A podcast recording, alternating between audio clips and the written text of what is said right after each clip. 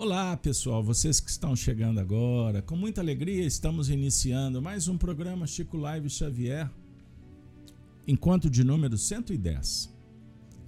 Hoje, um tema muito especial: os conflitos de Saulo de Tarso.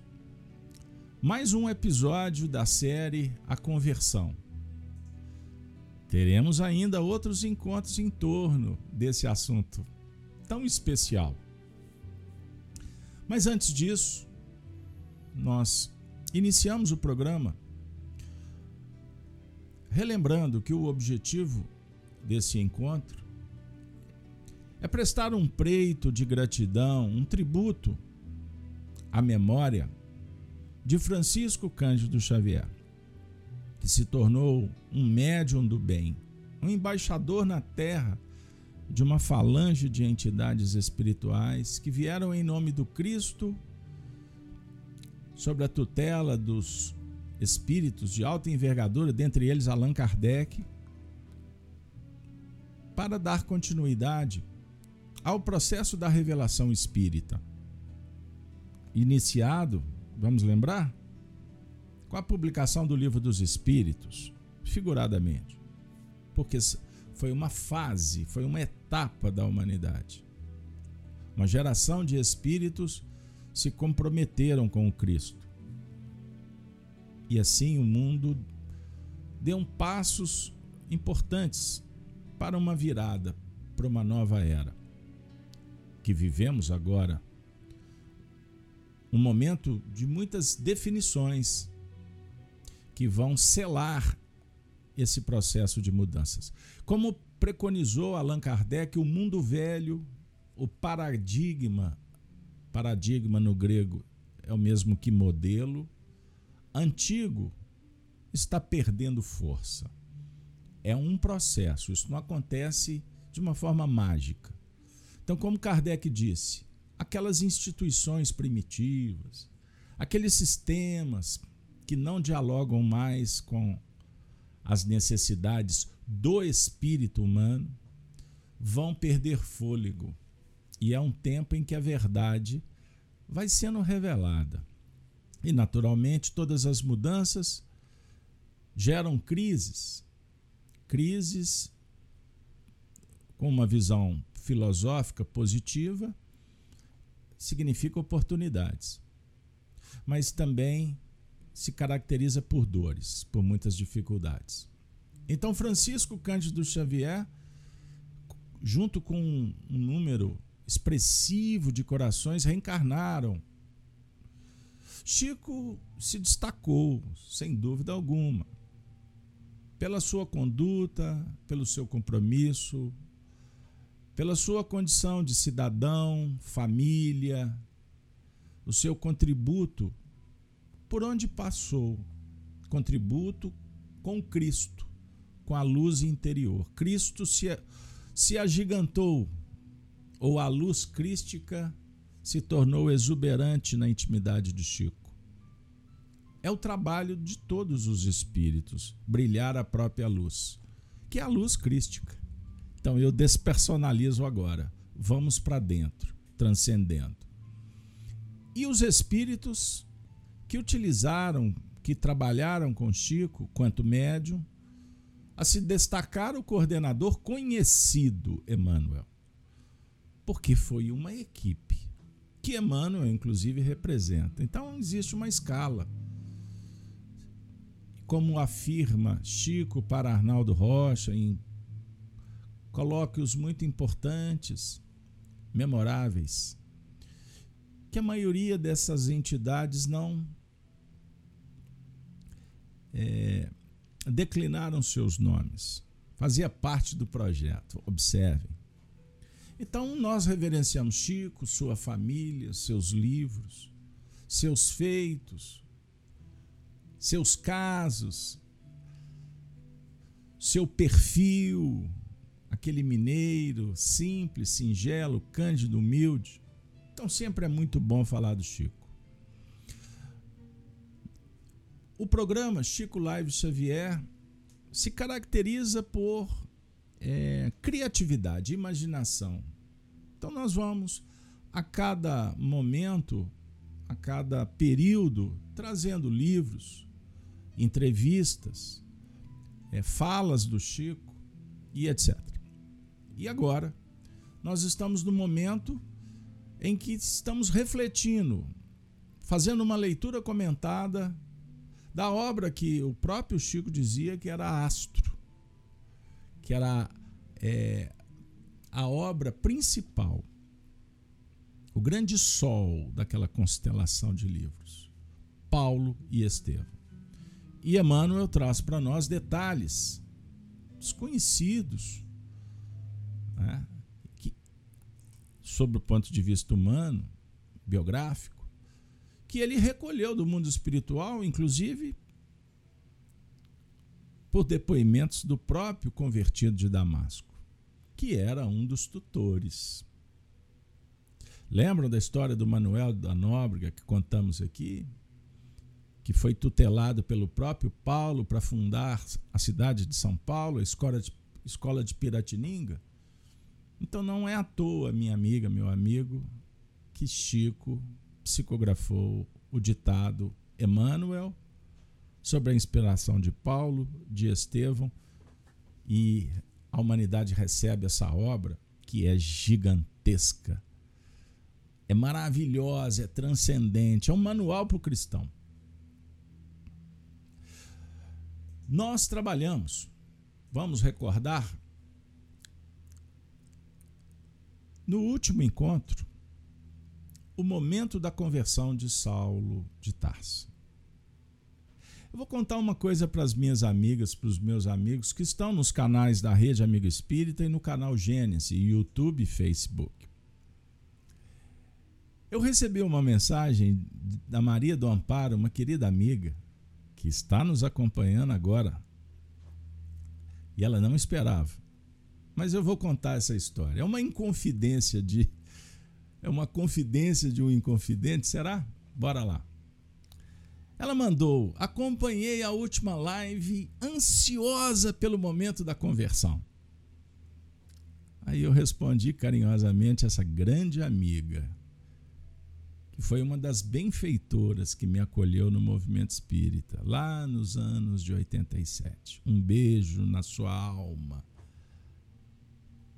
É uma das mães espirituais que eu tive no movimento espírita, Maria do Amparo.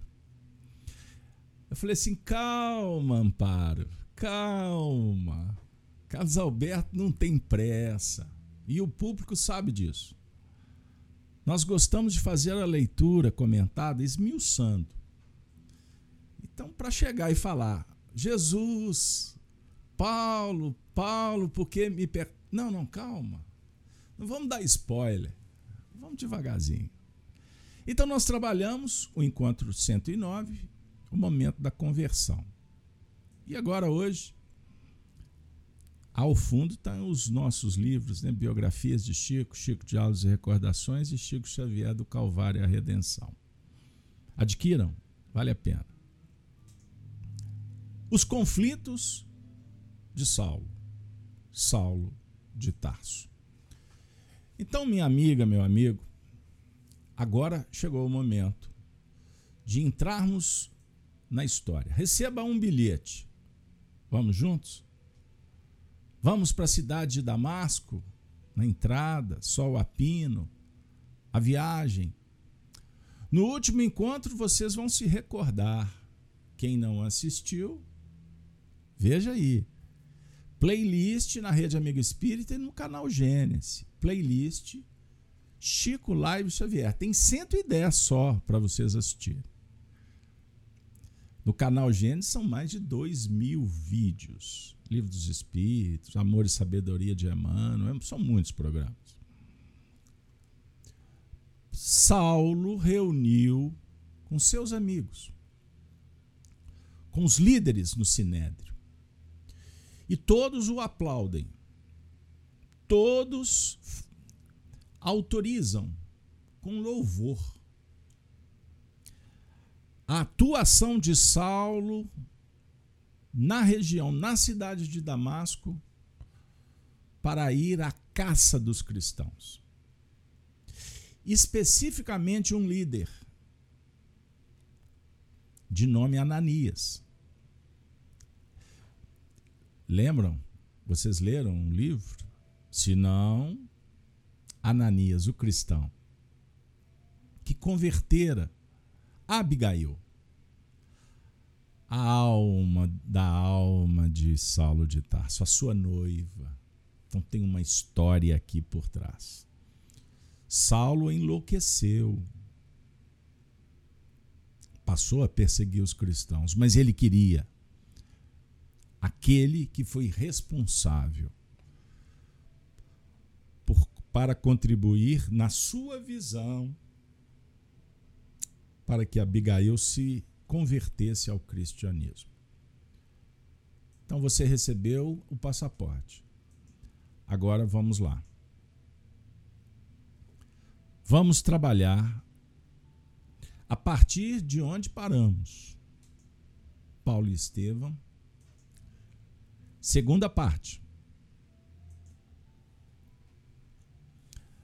Ao fim de três dias, ao fim de três dias, a pequena caravana se deslocou de Jerusalém para a extensa planície da Síria. Paulo e mais três companheiros.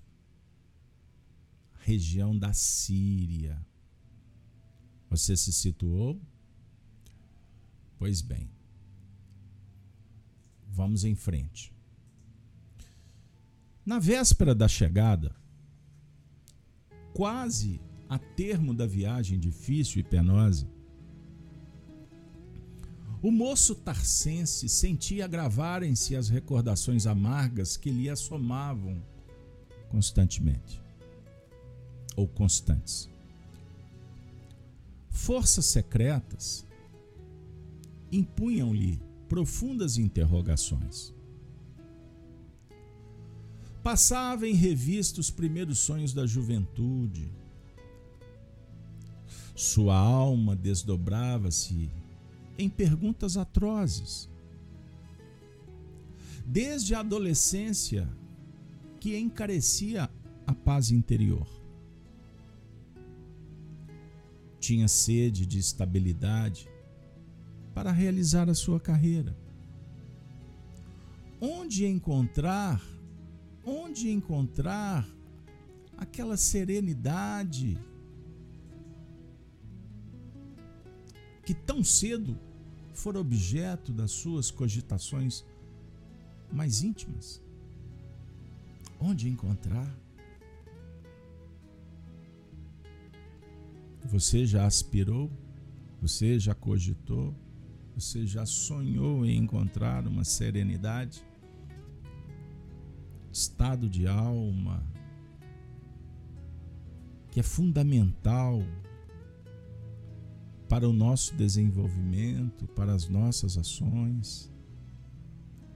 Saulo perguntava a si mesmo: onde encontrar aquela serenidade?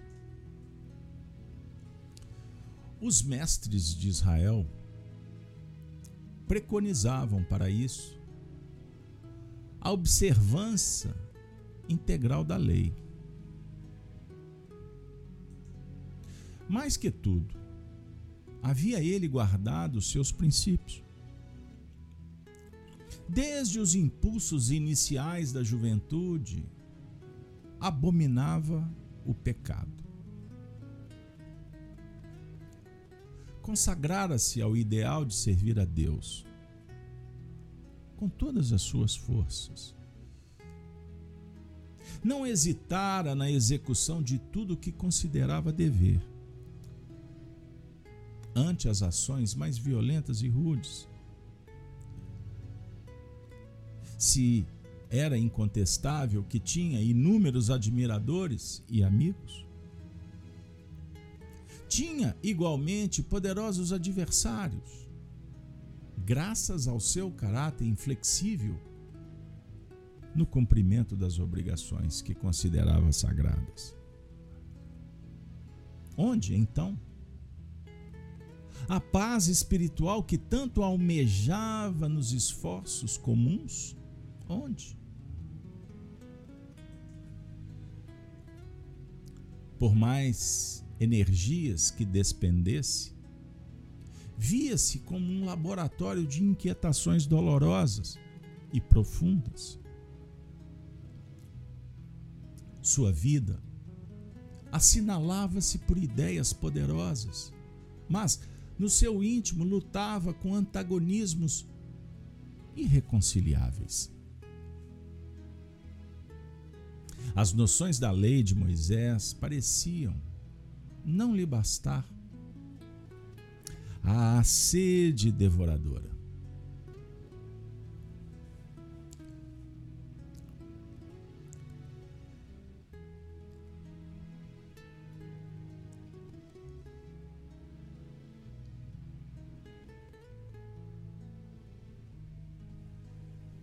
As noções da lei de Moisés pareciam não lhe bastar a sede devoradora.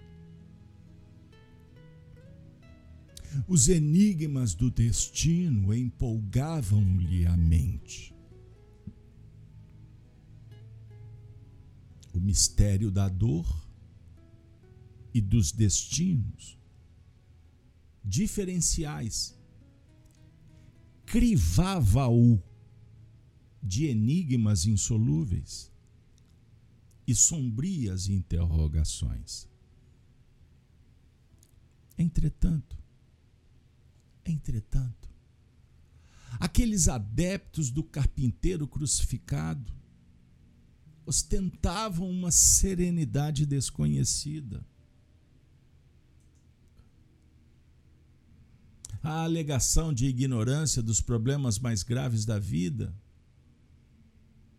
não prevalecia no caso. Pois Estevão era uma inteligência poderosa e mostrara ao morrer uma paz impressionante,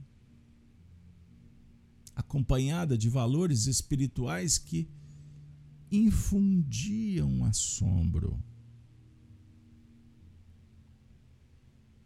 Por mais que os companheiros lhe chamassem a atenção para os primeiros quadros de Damasco que surgiam ao horizonte, que se desenhavam ao longe. Saulo não conseguia forrar-se ao solilóquio sombrio. Parecia não ver os camelos resignados que se arrastavam pesadamente sob o sol de brasas, a pino, do meio-dia. Embalde foi convidado à refeição.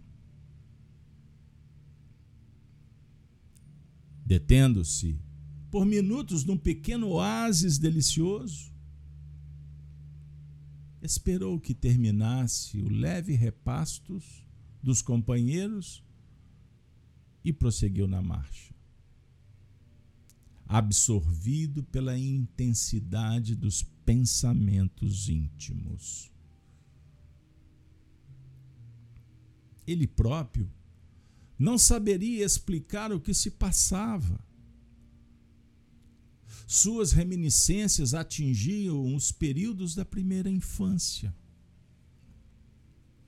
Todo o seu passado laborioso aclarava-se nitidamente naquele exame introspectivo. Dentre todas as figuras familiares, a lembrança de Estevão e de Abigail, destacava-se como a solicitá-lo para mais fortes interrogações. Por quê? Porque haviam adquirido os dois irmãos de Corinto tal ascendência em todos os problemas do seu ego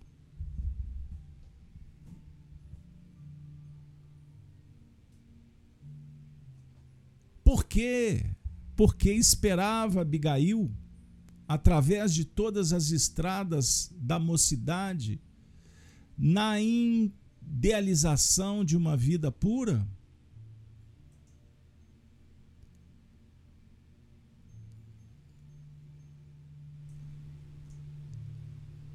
Por quê? Por quê? Por que esperava Abigail? Através de todas as estradas da mocidade na idealização de uma vida pura. Recordava os amigos mais eminentes e em nenhum deles encontrou qualidades morais semelhantes às daquele jovem pregador do caminho que afrontara a sua autoridade político-religiosa diante de Jerusalém em peso, desdenhando a humilhação e a morte, para morrer depois, abençoando-lhe as resoluções iníquas e implacáveis que força os unira nos labirintos do mundo, para que o seu coração nunca mais os esquecesse. A verdade dolorosa é que se encontrava sem paz interior. Não obstante a conquista e gozo de todas as prerrogativas e privilégios. Entre os vultos mais destacados da sua raça. Sem paz interior. Embora o glamour, a facilidade, prerrogativas, privilégios, aplausos, dinheiro, beleza.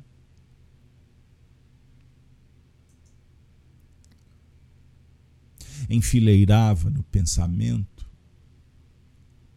as jovens que haviam conhecido no transcurso da vida, as afeiçoadas da infância,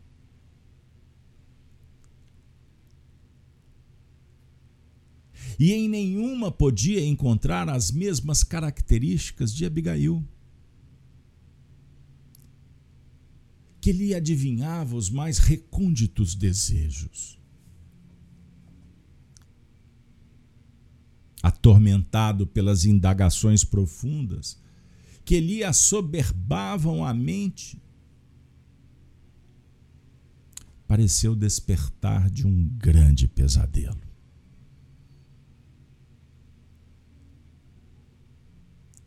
Devia ser meio-dia. Muito distante ainda, a paisagem de Damasco. Apresentava os seus contornos. Pomares espessos, cúpulas cinzentas, que se esboçavam ao longe, bem montado evidenciando o aprumo de um homem habituado aos prazeres do esporte. Saulo ia à frente, em atitude dominadora. E com a licença literária ao nosso coordenador Emmanuel, podemos dizer: Saulo ia à frente em atitude dominadora, mas intimamente o seu espírito vivia conflitos dolorosos. Pois ele não encontrara ainda o sentido da vida e a direção para empreender o encontro divino. Sentir Deus, viver a fé, na dinâmica da intimidade, no despertar da consciência, apoiando-se em valores e virtudes, na conexão com as faixas superiores do amor, do encantamento, do preenchimento, do interexistencialismo. Inter, não externo de profundidade,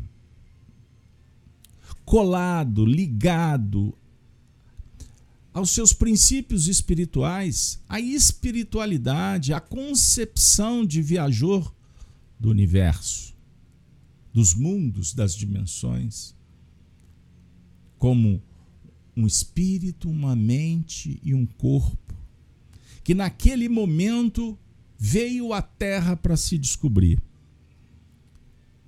para se encontrar e poder, por consequência, realizar a obra a ele destinada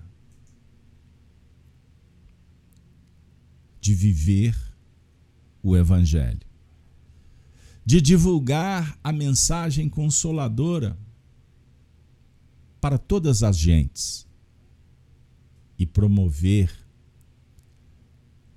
um mundo melhor. Eu sei que o meu ego, os meus conflitos e os projetos espirituais que abraçamos sugerem que os nossos olhos passem pela história para que a gente possa transitar em determinados ângulos da narrativa extraordinariamente arquitetada por Emmanuel, esse polígrafo admirável, esse escritor das esferas superiores, porque tocam ângulos especiais nesse nosso momento conflitante de temores, de angústias, de ansiedade, de medo, de culpa. Aflições naturais no processo da evolução, ainda pautado no materialismo, na ilusão, no descumprimento do código moral que está dentro, as leis divinas. Porque ainda ignoramos, somos incipientes, tergiversamos hesitamos, rebelamos e nos idiotizamos com a fantasia, com esse ópio que engana e que acaba contaminando os reais princípios, os grandes valores. E a gente esquece das crenças, dos compromissos, que foram tão bem arquitetados, antes de aqui nos aportarmos, chegarmos na Terra, nesse processo esplêndido da reencarnação. Viemos para cumprir uma missão. E os conflitos brotam naturalmente quando o novo se apresenta. Porque temos que fazer escolhas, tomar decisões. E observemos, quando Emmanuel, com essa forma tão carinhosa, poética, literária, apresenta os dramas, nós observamos aqui na narrativa que desde quando criança, na adolescência,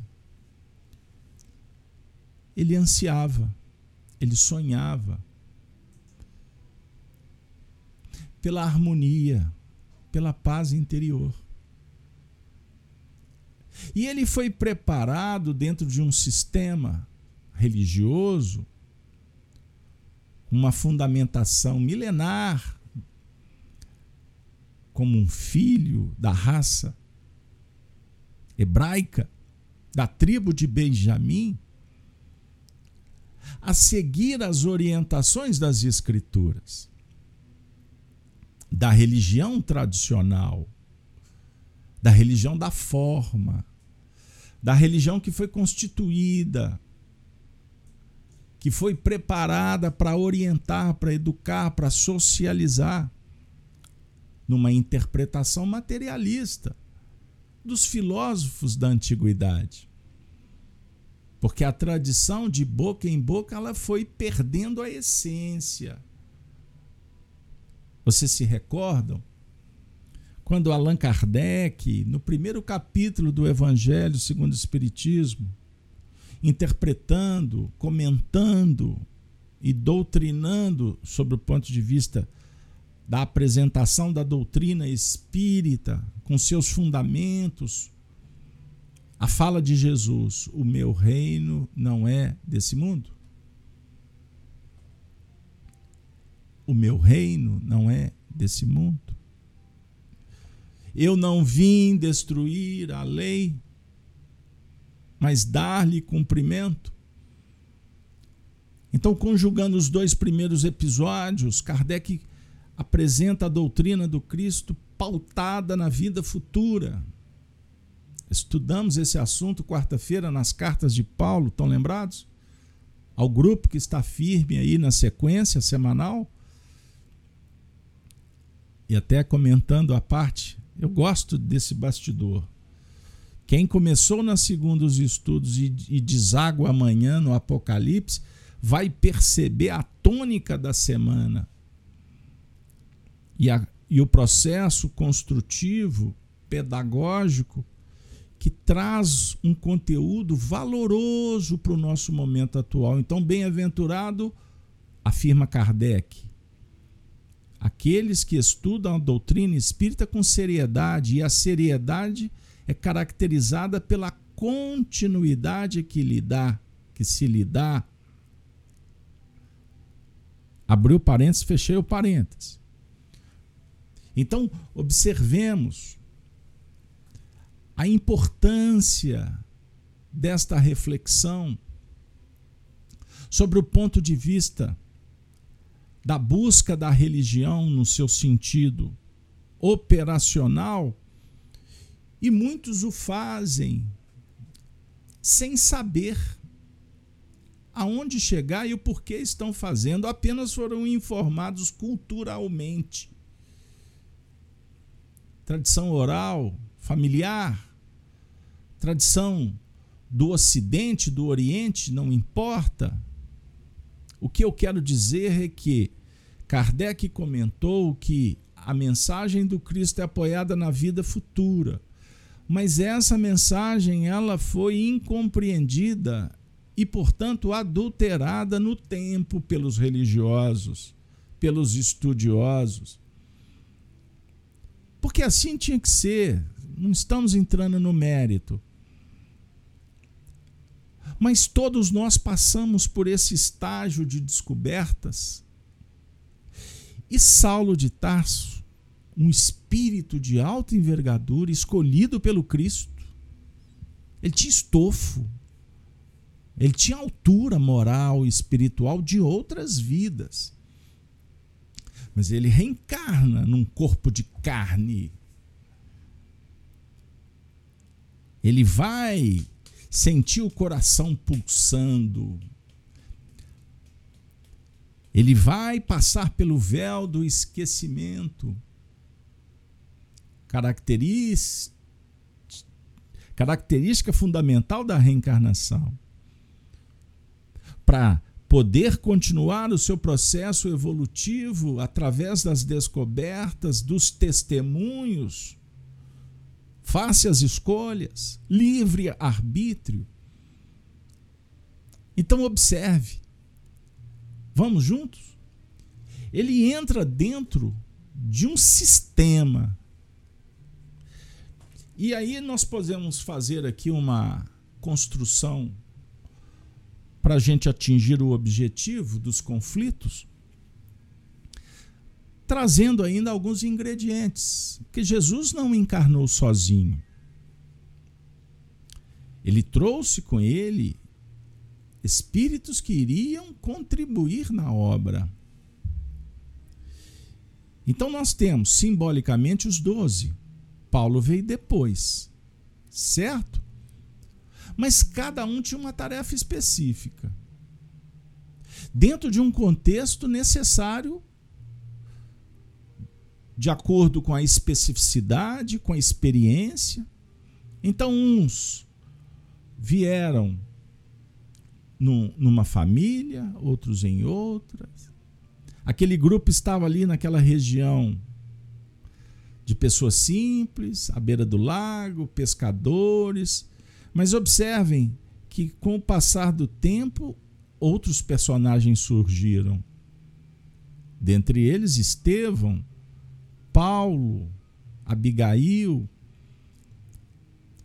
Estevão e Abigail. Estevão tem uma citação em Atos dos Apóstolos, mas Abigail, no anonimato, a definir que cada um vem com uma tarefa bem definida para viver esse processo do despertar da consciência, o fazer luz, brilhar luz. Se adquirir as virtudes, potencializar, dinamizar as experiências de antes, para continuar a marcha na direção da perfeição em Deus. E aí a gente se reencontra, os grupos, as famílias, os afins. E dentre eles, nós temos aquele núcleo diretamente ligado a nós, nós a eles.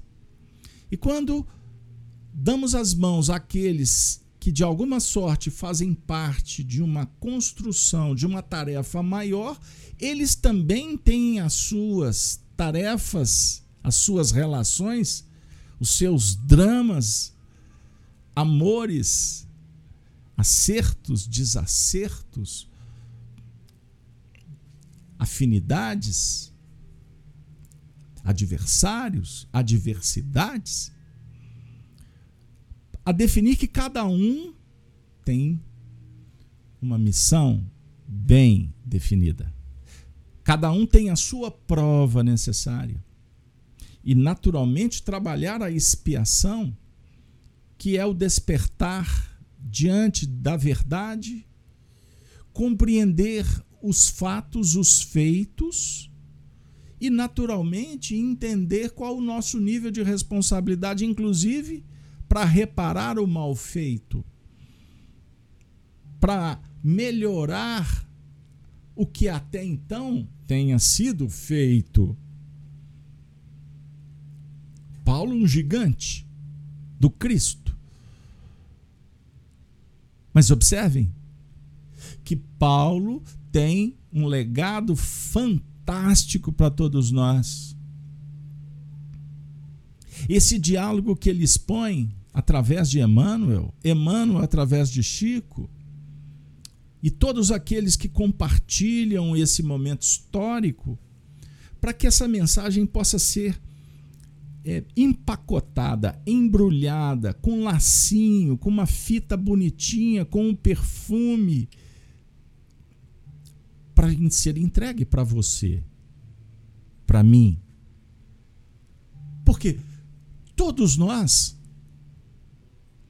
todos nós, se olharmos com clareza, com bondade, com aceitação, com a necessidade de aprender, se você se esforçar por fazer uma autoanálise, um mergulho interior dentro dessa desse clichê que se torna a nossa fala todos os dias do autoconhecimento, se você começar a contar, a contabilizar, a recontar a sua própria vida desde a sua infância, você vai encontrar reflexos nessa história espetaculares.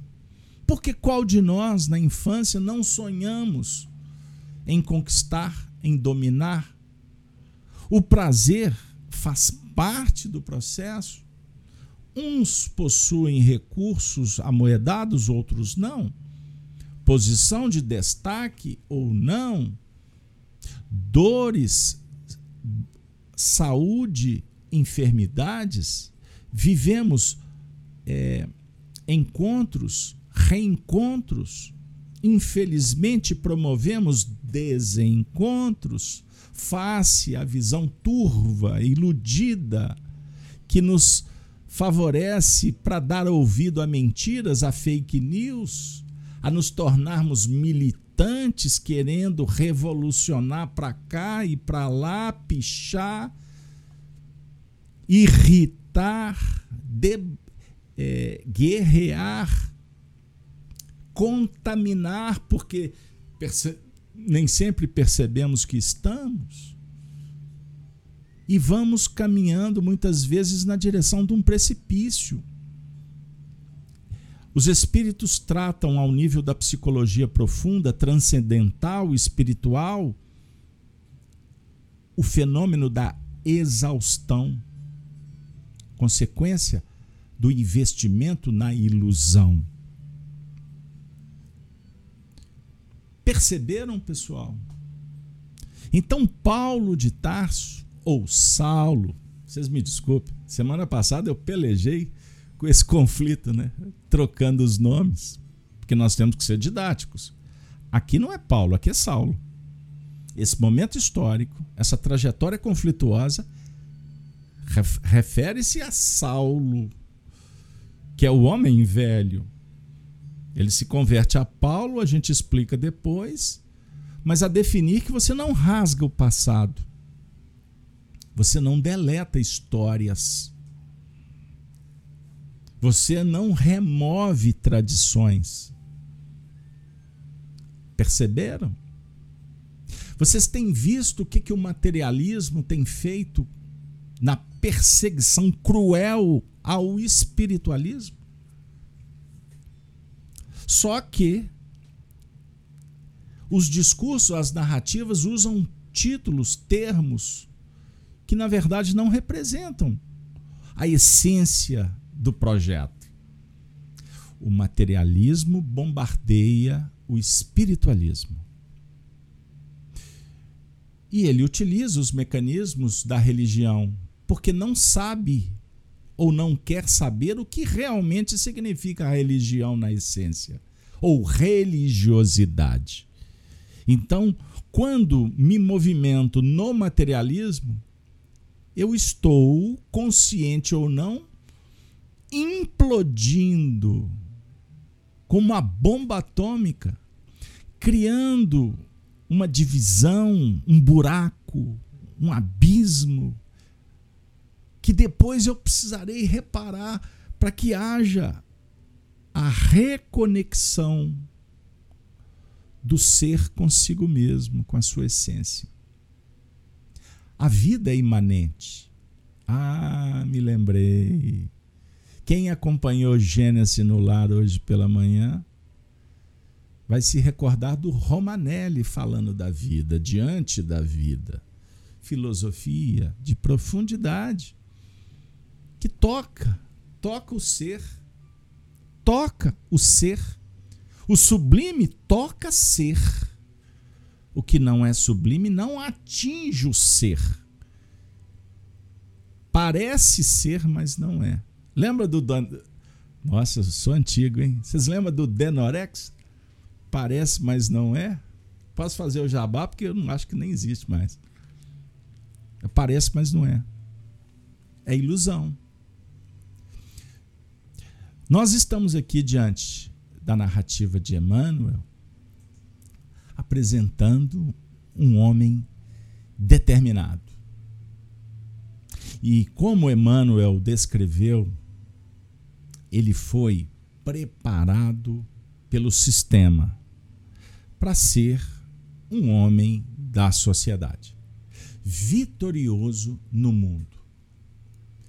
E é muito interessante porque ele segue o que, que os mestres indicaram, preconizavam ele observou as leis Ele guardou os princípios. Desde os impulsos iniciais da juventude, abominou, abominou o pecado. O que é o pecado?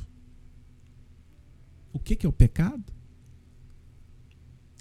Vamos lembrar das questões externas. Isso pode, isso não pode. É um sistema. É o sistema é da chamada heteronomia. É a regra de fora que funciona no impeditivo. Essa heteronomia pode estar na religião, na sociedade, na escola, onde for. Que diga-se de passagem, os chamados revolucionários da atualidade, porque se apropriam dos termos e é difícil até a gente utilizar, porque o povo mistura alho com bugalho, vai falar daquele outro assunto que não me interessa aqui, aqui.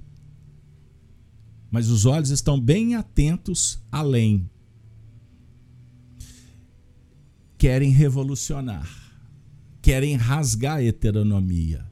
Sejamos livres, libertos mas para isso matamos, para isso fazemos isso, fazemos aquilo, atiramos no sistema, fazemos guerrilha, porque queremos liberdade. Aí mata, não tem problema. O que está no meio do caminho resolve depois. O importante é dominar, é o poder. Então, as narrativas são contraditórias. Você escutou muitas histórias na escola que não são verdadeiras. Perceberam? Então observemos o que, que é o certo, o que, que é o errado, o que, que é narrativa. Olha, gente, se você deixar tudo de lado e for discutir virtude, você adquire sabedoria. E não vai ser qualquer noticiário que te engana. Não vai ser qualquer construção que vai tirar de você a segurança interior de viver de se entregar à sua crença, ao seu princípio. Estoico, estoicismo, dar a vida com coragem para realmente viver como a consciência indica. Ele, Paulo, como a história humana apresenta, nós estamos caminhando, tentando entender a manifestação divina que se apresenta aos nossos olhos, o que não está errado, mas a questão toda é que chegamos no momento de tanto receber que agora estamos decodificando que não é suficiente. Que tem que se fazer algo diferente. Paulo se compromete com o sistema com a religião. Mas com qual religião? Do modelo antigo, do, do, do paradigma daquela época. E aí o que acontece? Paz que ele sonhava, que o espírito anseia. A palavra paz é um ângulo que a gente pode transcender, pois todos necessitamos de um sentido na vida. É o sentido e a direção que empreendemos para fazer com que o sentido seja vivido é que traz a paz. Ele abraçou o dever mas o dever de fora não é suficiente. Porque a vida, ela não é conquistada. Ela, observem bem, o reino de Deus não é conquistado com aparências. O reino de Deus é estado de alma. Não há, numa expressão do Rubens Costa Romanelli, dica diante da vida, hoje cedo, o Evangelho. Gênesis no lar. Não existe caminho para você conquistar a vida. Sabe por quê? Porque não existe distância entre você e a vida. A vida faz parte da sua própria estrutura. A vida, ela ela é concebida, ela é inteligível, entendida, cognitiva pelo coração que pulsa, pela reencarnação que garante o respirar do ar, a longevidade ou não é dessa vida que estamos falando. Nós estamos refletindo da expressão do espírito imortal. A vida está dentro, não está fora. Como o nosso amigo Valfrido tão bem lembrou, temos que fazer adormecer o homem velho dentro de nós, deixar despertar o homem novo dentro de nós, a serviço de Jesus Cristo. Muito obrigado, Valfrido. Você sabe qual que é o desafio, Valfrido, do religioso?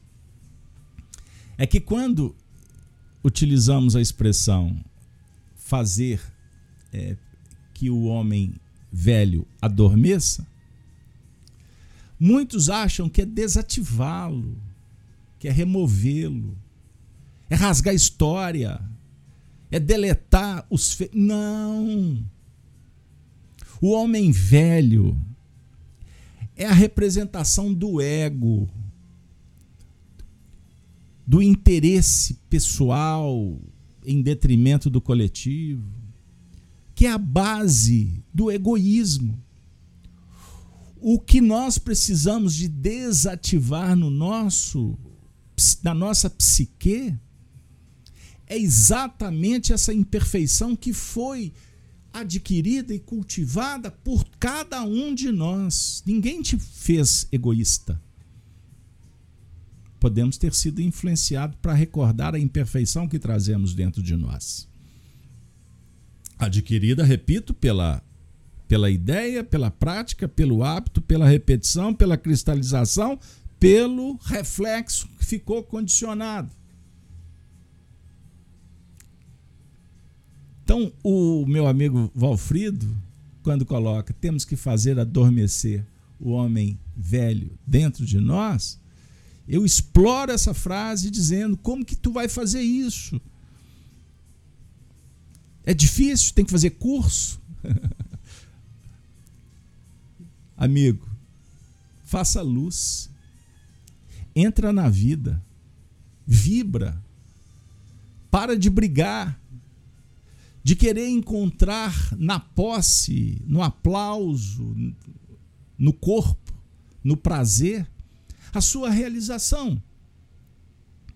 Não, não é lá fora.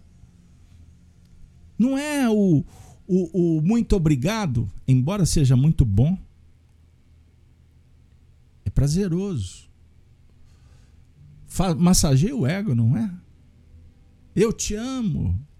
Como é bom estar com você. Nossa, você é competente. Faz bem, não faz?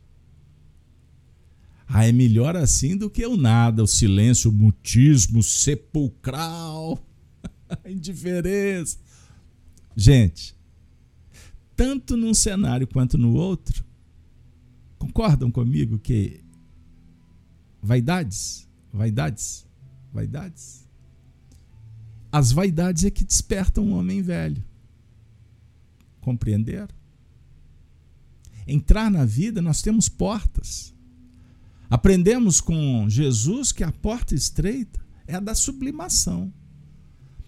Passar pela porta estreita é deixar camadas que impedem a humanidade, os seus valores. Compreenderam? Paulo estava vivendo um momento extraordinário que pode ser muito próximo, bem parecido com o teu, com o meu, com o da humanidade. Sabe? Vejam se vocês concordam. Se não concordar, hashtag em paz, sejamos felizes, cada um no seu quadrado.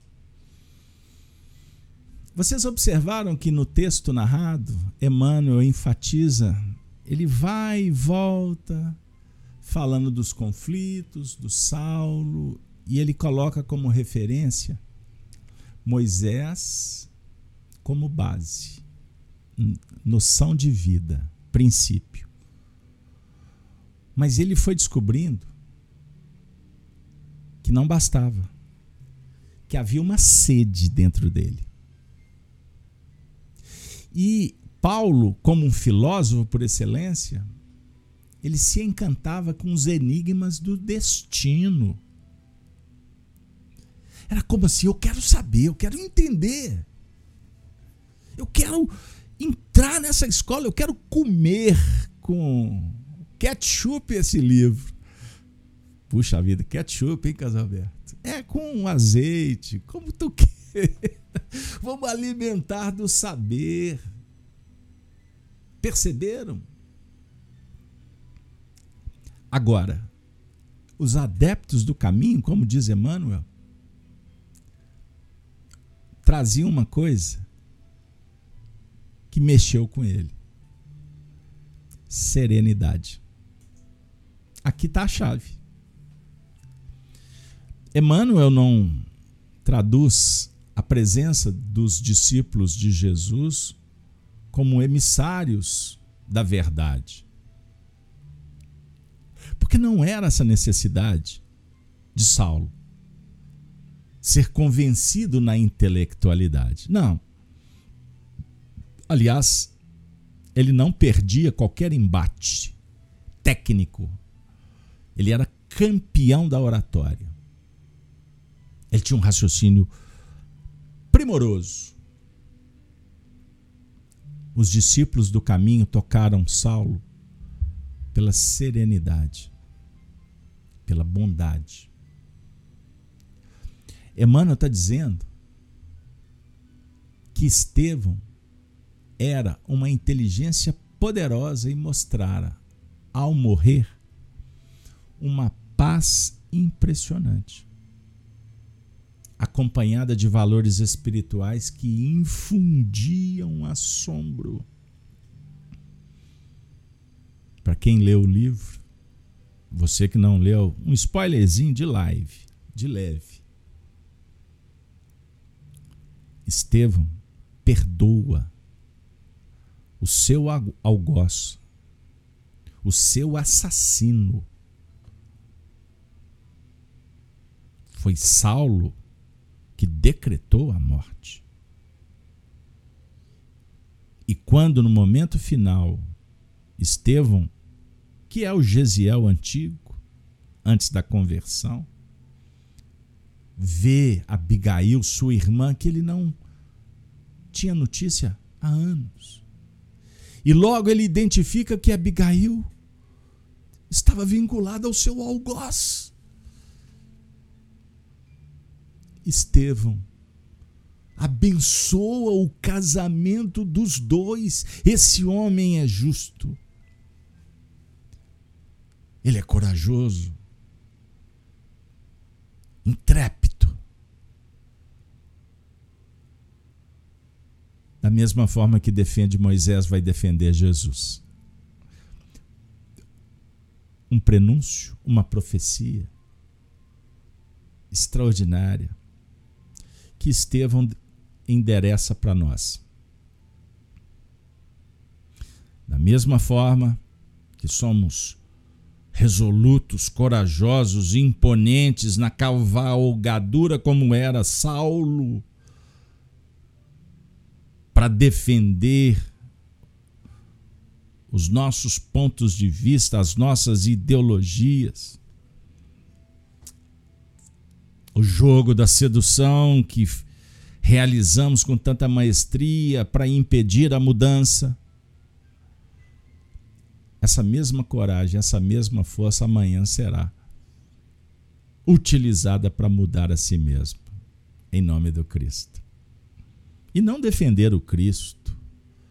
Vou colocar um estandarte na porta do centro espírita e ai daqueles que vierem, porque estão fazendo isso, né? Atacando as religiões. Ai daqueles que entrarem aqui. Ai, pessoal. Ai, pessoal. É ter força e coragem para mudar a si mesmo. Não é para convencer ninguém. Não é para brigar com o mundo. Nós precisamos de acordar. E por isso estamos aqui estudando a história de Saulo, Paulo, Estevão, Abigail, Jesus. Você vai ter coragem para domar a má inclinação e rebater e brigar aí dentro da sua casa? Os cristãos não arredaram pé. A minha fé é a vida futura, é o espírito. Eu sou imortal. Fundamenta-se na imortalidade, na vida futura. Podem me matar. Vocês vão matar o quê? Meu corpo? O que, que eu posso fazer? Você está com um revólver aí? Tem jeito de escapar aqui? Eu tenho que preservar a vida. Mas se não tiver jeito, eu estou algemado. Como é que eles fizeram com os mártires? Queimavam eles com azeite fervendo. Cristão virava tocha nas ruas de Roma. Perceberam?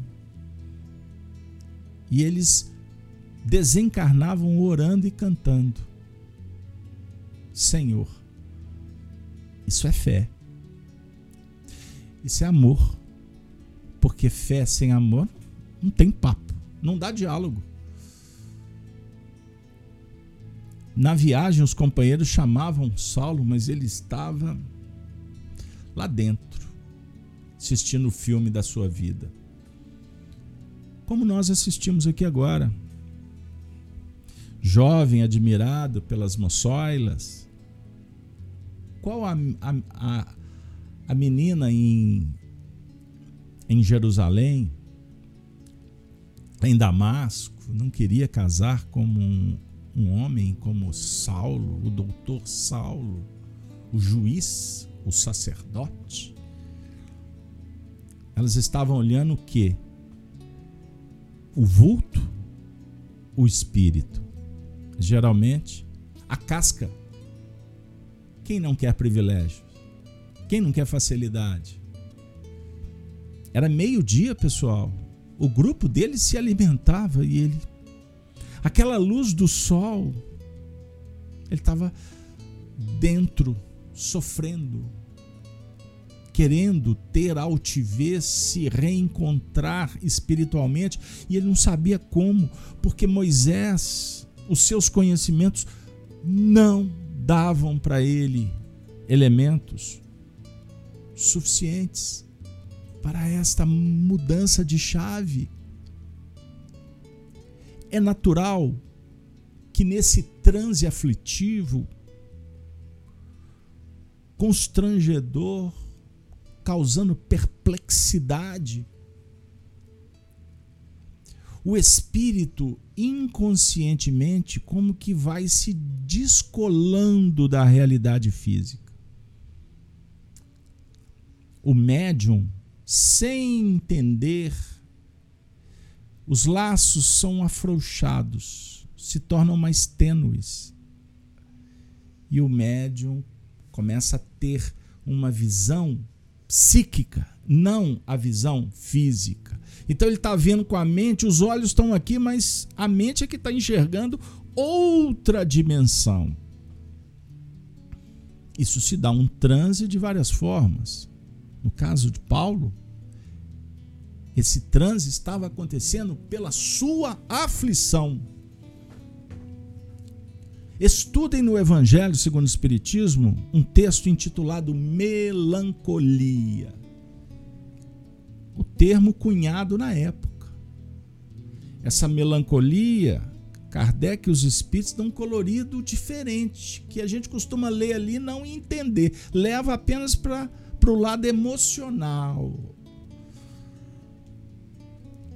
É uma manifestação do princípio do psiquismo, do, que, que dialoga com o instinto de conservação espiritual, não é a conservação do corpo, que tem uma diferença. O espírito está passando por tantas aflições que inconscientemente há uma transcendência.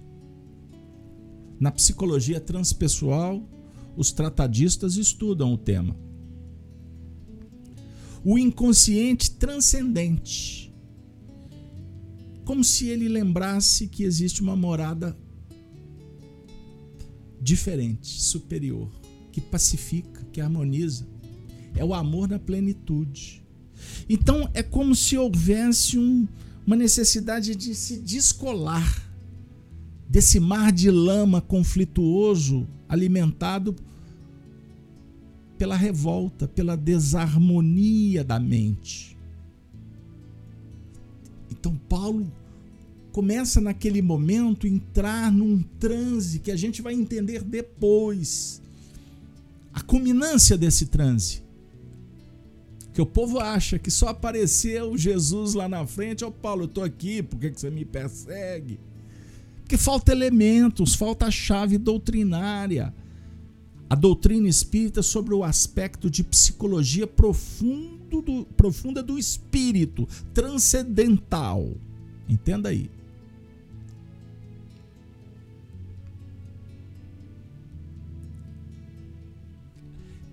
Então, essa melancolia não era para entrar?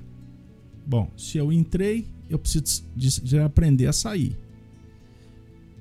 Então, sem desviar o foco. Essa melancolia, ela visita os sofrimentos que vigem no mundo. A dor é fundamental na evolução. O sofrimento não nem a melancolia. O sofrimento é porque desconhecemos o mecanismo. E aí a gente coloca um peso maior. Foi o que o Paulo estava vivendo. Ele estava buscando elemento no ambiente de fora estava cada vez mais colocando peso no conflito.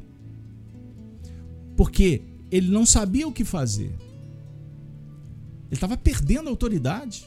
Ele não conseguia dominar nem as emoções dele mais.